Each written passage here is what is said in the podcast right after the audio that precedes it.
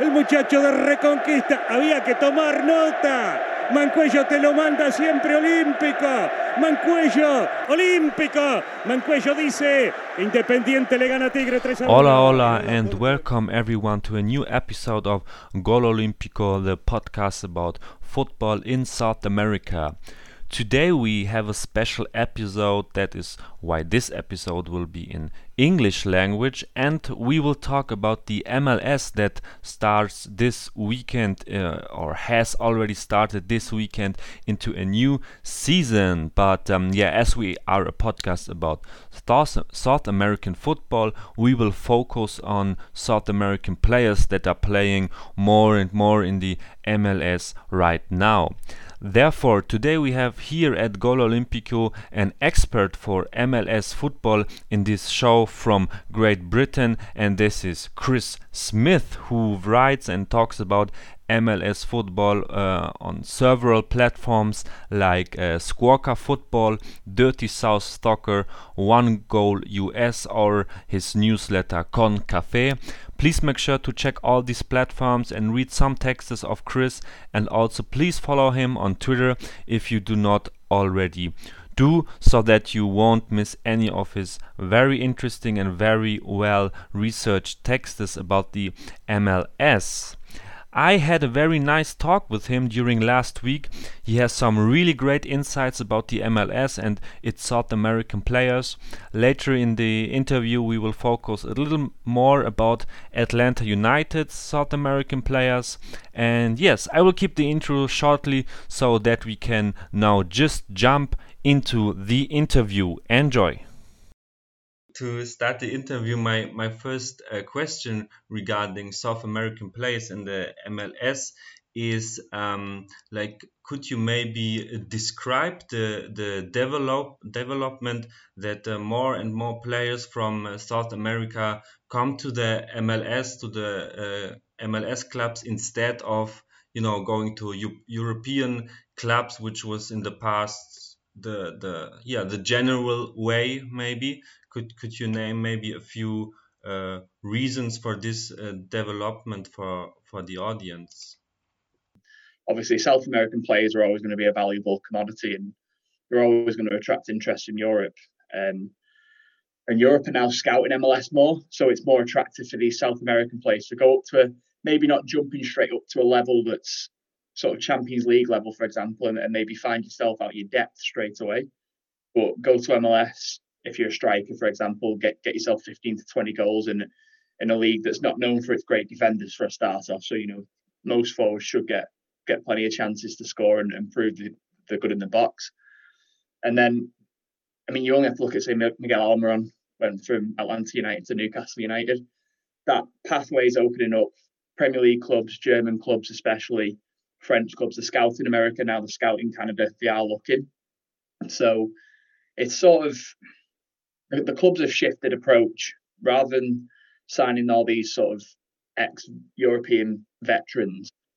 They want to become more relevant in the market, and the only way to do that, if you're working from the ground up, is to become selling clubs um, and start feeding these these young talents into Europe and into Champions League clubs. And obviously, aside from their own homegrowns in, in MLS, I think looking at South America is the most cost-effective way to do it, and it's the most attractive. As as I said, an Argentinian player or a Brazilian player does well, people are going to stand up and take notice. Whereas, say, for example, and if a Canadian player does well, less people are going to stand up and take notice, with the obvious exception of Alf- Alphonso Davies. So, I think it's just a, a, happy balance between sort of European clubs not being able to take uh, as many risks now because the, the standard is, standards so high and the demands are so high, MLS wanting to become more relevant in the market and South Americans seeing a nice platform that is being watched by these big clubs and offers them a, a bit more of a competitive sort of a level playing field for their for their withstanding abilities. Mm-hmm. Yeah, thank you very much. Um, do you do you also think that um, for for the players themselves that um, the the level how they play um, becomes uh, better in the MLS than in the in the home leagues. You know what I mean? Mm. That's a tough one because I mean the, the most obvious example I would look at for a South American league is the Brazilian league. Um, it's the one that I know the most about, and I'd say when they're still doing the regional championships, I would say that 100% MLS is a better better standard um, because these regional championships, you've got a lot of clubs that wouldn't get anywhere near, say, Copa Libertadores and Sudamericana play. So, yeah, I think at, at, that level, I think MLS is a better standard for these for your week in week out play for for these players to go and test themselves at. Obviously, once you get past these state championships and you go into the nationals uh, with the, this Brazilian Serie A, and then you've got your continental tournaments, then I would say that South America is still ahead. Um, I'll take my MLS rose tinted glasses off for a moment. And yeah, South America is still ahead, but I do think that gap is closing very quickly with with the amount of work that MLS is doing to to raise the homegrown standard at, at these clubs and, and, sort of build better training facilities and better infrastructure. And that gap's closing quickly. And I, I think this is why you're seeing more movement now from South America to North America. Definitely, yes, yes, I, I think so too. Um, for for me, um, a big reason why why I want to uh, make this special here about South American players in the MLS today was um, the the transfer a few months ago from uh, Brenner from Sao Paulo to Cincinnati because for me it was like um, no doubt that if uh, Brenner leaves Sao Paulo then he will like definitely go to Europe I don't know to a top 10 club in the in the big 5 leagues or so and um, then yeah he went uh, I don't know for like 12 million euros um, in uh, yeah. to, to to Cincinnati which is a, a very new club. And uh, you know it, it it was very surprising for me. What is what was it a surprise for you too? Do do you understand like the decision of of uh, Brenner to go to um, Cincinnati? Um it was definitely definitely surprised me. I'm not I'm not going to say here and uh, say anybody expected that because uh, he's one of the biggest talents in in Brazil at the moment, and that kind of talent does normally get mopped up by sort of a Spanish club, for example, or an Italian club. So yeah, definitely a shock, um, and definitely a shock that the club that he chose because Cincinnati over there two years in MLS so far they've been nothing short of a car crash. To be quite honest, they've uh, they've finished bottom twice. last season and maybe give give or take. I think they scored 12 goals for the whole of last season. Um, defended slightly better under Jaap Stam, but they they certainly didn't offer anything up front. So Cincinnati needed him. Definitely needed a, a striker. I just didn't think it'd be someone of the profile and, and the sort of the, the excitement around Brenner. I didn't think it'd be that kind of player that would sign him. But looking at it from the player's perspective, you know, they, have backed him up with the signing of Lucho Acosta as well, who's obviously another South American. They've, they brought him back from from Mexico. You know, he's already proven what he can do in MLS next to a good striker because he had a great partnership with Wayne Rooney at DC United. So they've backed him up with a good playmaker, uh, which they'll probably said to him, "We are investing with, in the squad, and you know, we want to build a squad around you." I don't think Brenner's going to go if if it's just him coming into the existing team because I don't think anybody could score double digit goals in that team without without a bit of help. So yeah, it's it's hard to say that I wouldn't make the, that particular move if I was Brenner, because at the same time, if he goes and proves himself in that Cincinnati team that struggles so much, European clubs will be queuing up for him because if he if he comes into MLS this season and he he scores 15 to 20 goals in a team that, as I say, has been absolutely horrendous going forward for two years, that for me only built his built his reputation sky high. Whereas, say for the for example, on the flip side, if if you went to LAFC, who've got Carlos Vela, they've got Diego Rossi, you know, they're, they're known for their brilliant attacking football. I don't think 20, 30 goals quite registers as much there as it does with Cincinnati. I think that's really proven a point and and fair play to him because I'm sure there was interest from elsewhere. You know, he's he's found somewhere there where he can really make a statement and and then hopefully as I say, the European clubs will be watching and they'll be impressed by that and they'll get his move. Yeah, yeah, that's a great point. I'm, I'm very, um, yeah, excited how how he will will um, play in the upcoming season. Um, yeah, now let's uh, talk of one of the most interesting clubs when it comes to uh, South American players in the US. That's obviously uh, Atlanta United. But uh, yeah, before we want, we we are talking about their um, latest South American signings uh, in the last month.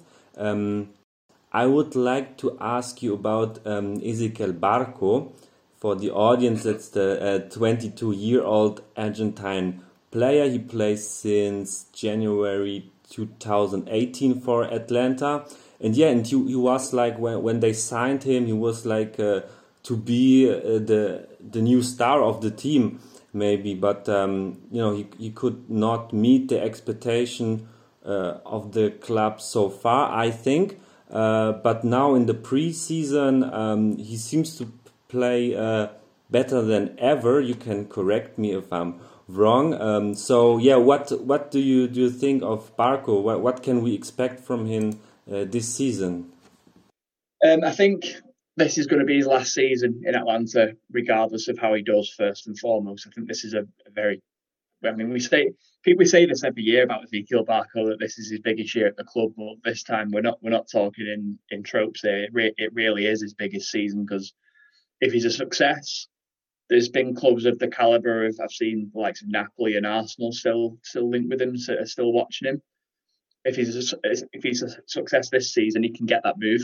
Um, if he fails to meet the, the, expectations again, then I think he may well end up going back to South America, sort of with his with his tail between his legs. Um, from what I've seen so far, they played two CONCACAF Champions League games so far, and obviously there's been pre-season games behind closed doors, which I've only been able to sort of watch highlights and read reports of. But from what I've seen so far, he does look like he's trying to sort of carry the team on his back a little bit more and shoulder a bit more responsibility than he has done in the past. And maybe that's now, you know, Josef Martinez is still only coming back to fitness now, and Miguel Almiron's long gone. Pity Martinez is gone, so maybe he sees himself now as like I've really got to be this this guy now that everyone else is looking to me. I've got to shoulder this responsibility and, and prove what I can do and and elevate the level of this team. Um, from the two Champions League games so far, his work rate's gone much higher. I think Gabriel Heinze coming in, obviously fellow Argentine. Um, he very much uses a, a, press and possess system. You know, he gets after the opposition, demands a very high standard in terms of work rate from his players, and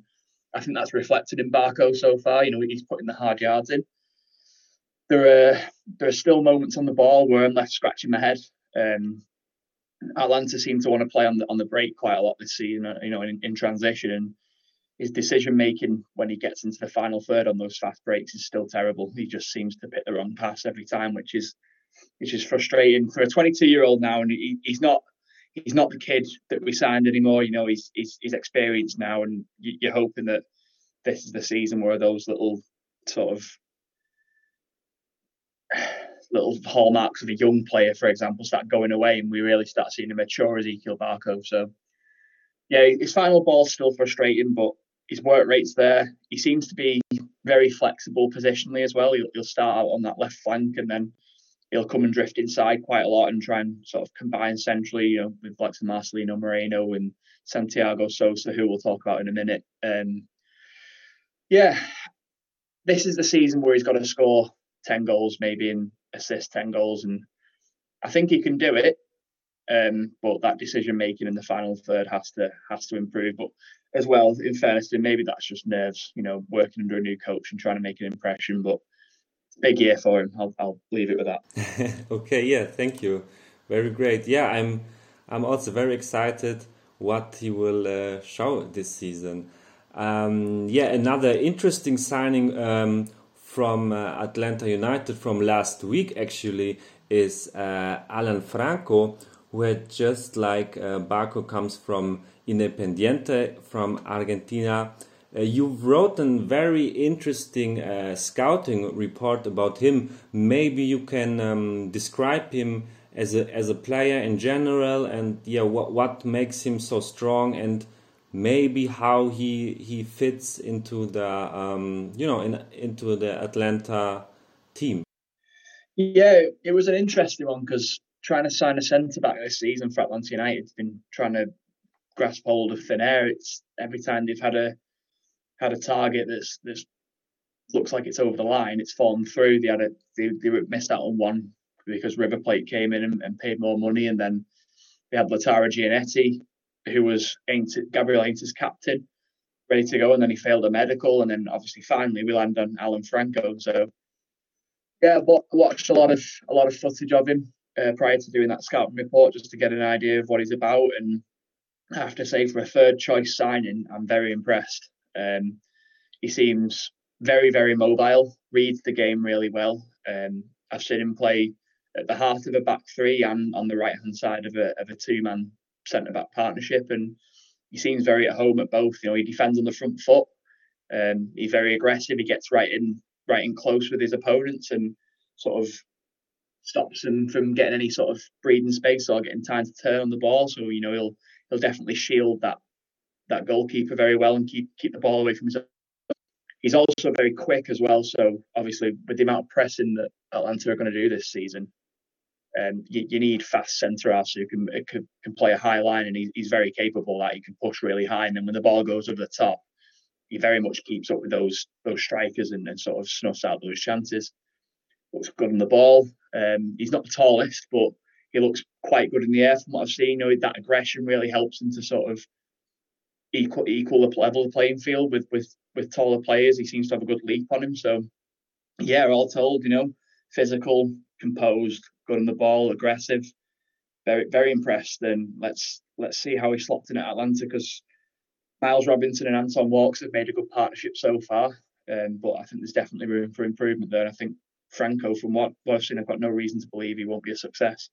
Yeah, I, I think so too. Uh, think so too. A great great signing for uh, Atlanta, but um, not only uh, Franco is the is a new South American signing for Atlanta for the new season. Um, Atlanta had signed uh, Franco Ibarra, Marcelino Moreno, Santiago Sosa, Lisandro Lopez, and new head coach Gabriel Heinze.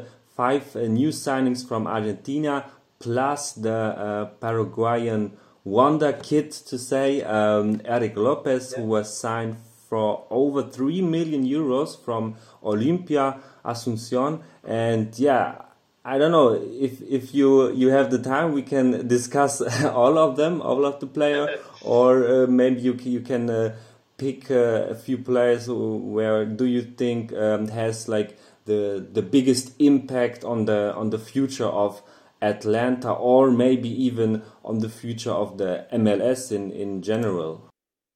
I mean, obviously, another one that's a South American, but he's he's not come from South America. He's come over from Scotland. Was uh, Ronald Hernandez as well, the Venezuelan right back. So they really are tapping that market at the moment. If um, if you was to ask me, say which two are going to be the ones that are going to make the biggest difference and, and maybe make the biggest statement, I, w- I would obviously Lisandro Lopez is, is very much a depth signing and and there for his experience. You know, he's 37 years old now, so it's not a long term solution, but I think Franco Ibarra and Santiago Sosa are the two that are going to make the biggest difference. Um, it it definitely addresses a position of great need for Atlanta.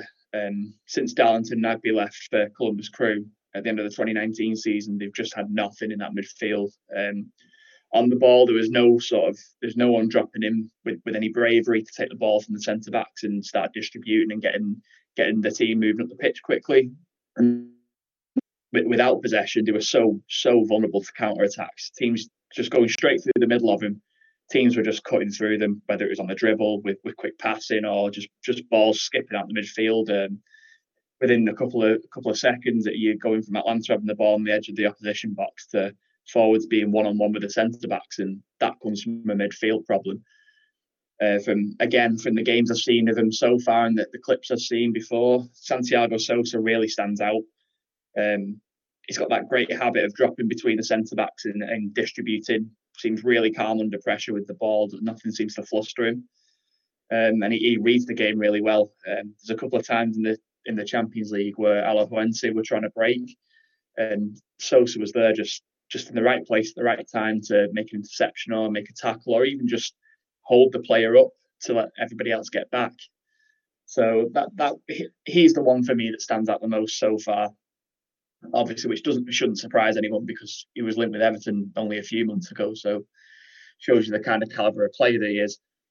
think Ibarra, obviously, he's a bit more of a raw talent, a bit younger, and it was a bit harder to find sort of any real footage of him playing before he came up. I managed to find a few uh, highlights reels on Twitter, and what I've seen on there really reflects well. He's all action, uh, got a great great set of lungs on him, really fit. He gets gets across the pitch really quickly, incredibly high work rate. But something I was impressed about him most recently in, in the return leg of the Champions League against Alajuelense was he looked really keen to get the ball and he has that habit of now I'm not comparing the two, but I, I, always remember Frank Lampard. Every time he used to get the ball, he'd be scanning the pitch and looking around to make sure he know, he knows exactly what's around him at all times. And he had that, I saw that great habit from Ibarra of constantly scanning before he takes the ball, so he knows I can turn. That's where my pass is, or I need to play back to centre half. It, really helps his decision making. And then another thing I've noticed is he's very vocal. Um, so he a lot of the time last night he was in, in the second leg. Obviously, last night, the time of recording, was um, he was directing traffic and sort of telling everyone where to go, where they should be. And for a, such a young player, that that bodes really well. He seems to have a really good understanding of the game. So that's not to say that obviously Lisandro Lopez he'll play his part. Ronald Hernandez is going to push Brooks Lennon at right back, and then Eric Lopez is a tough one because he looked really good in the in the very short amount of time we got to see him right at the end of last season. Um, but so far, Gabriel Heinze is not included in, in this squad, and unfortunately, none of us in the media just yet are uh, privy to why that why that's the case. So we'll wait and see there. And and obviously, you, you mentioned Marcelino Moreno. Um, he came in halfway through, well, halfway through, towards the end of last season. Um, again, filled another position of need. Um, Atlanta needed a ball carrier in the Miguel Almiron kind of role where you know he, he got the ball on the edge of your, on the edge of the Atlanta box and he'll just carry, he'll just go and get get Atlanta moving forward quickly in transition. He's great. He's really good at dribbling. He, he seems to just as soon as he gets the ball, he's just looking for a defender to commit one on one straight away, and he just wants to beat beat people, which is something Atlanta didn't have a lot of under Frank de Boer. So yeah, I started off talking about two of them. I've, I've ended up talking about all of them. So, but yeah, and so I'm, I'm, really, I'm really excited about all of them. But if I was to, if you was to ask me to pick two, I think are going to make the biggest impact, I'd say Sosa and Ibarra.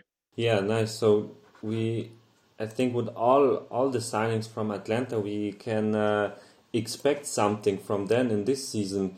Do you think uh, they're ready or like ready again for the uh, championship win? Uh, Gabriel Heinze's first season, I don't think I don't think they're going to win MLS Cup, um, and I don't think they'll win Supporters Shield.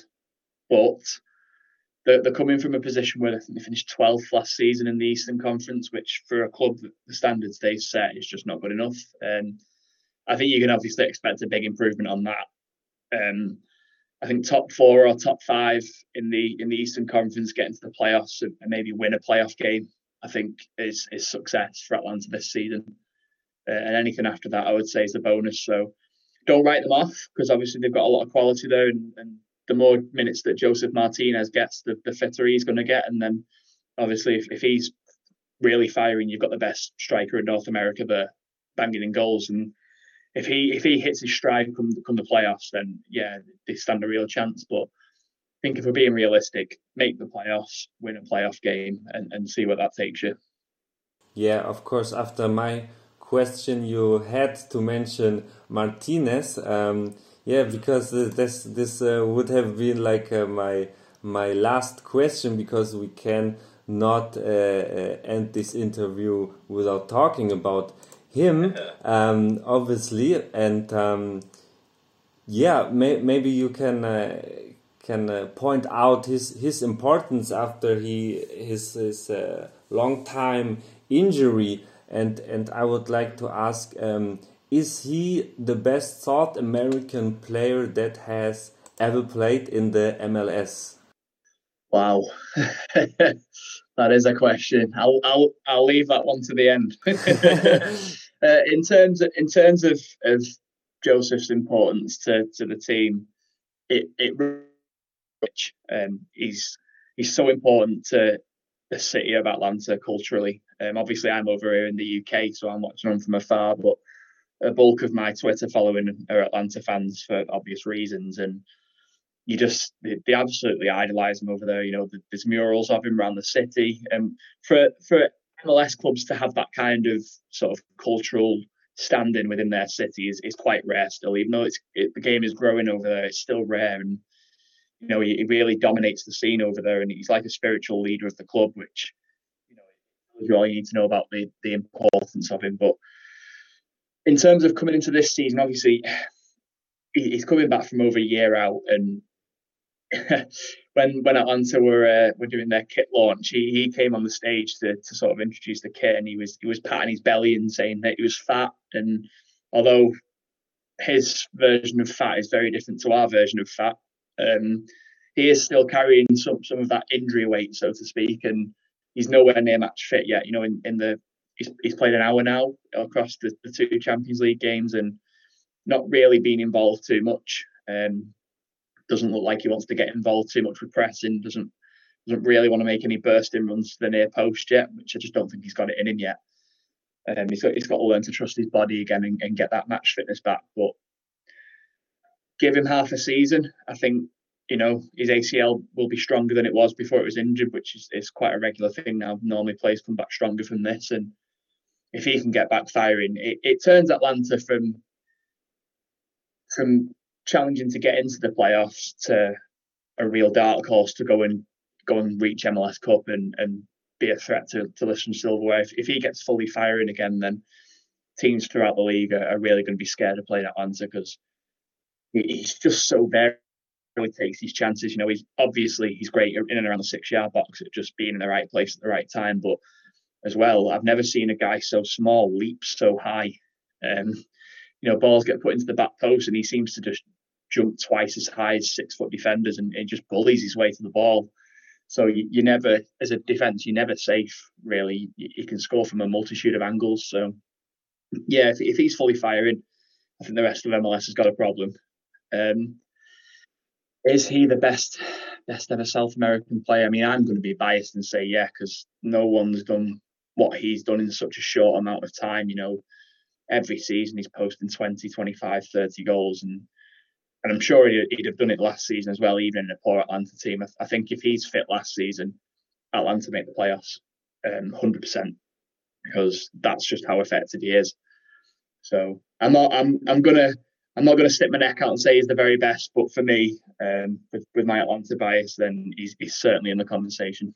Yeah, nice. I, I think so too. For me, it's like, uh, like for the MLS, um, yeah, maybe in the top 11 you know if you if you mm. put uh, like yeah, all I mean, team the thing is as well is obviously obviously there's so many because i'm only 29 you know and obviously mls is the open league but i don't remember much much about anything when i was about four or five years old you know you've got players like carlos valderrama that were playing in the league years ago in its in its inception so and I, I've not seen enough of that to make a fair judgment. But in my time watching the league, I, I can't think of many South Americans, if any, that have been better than him.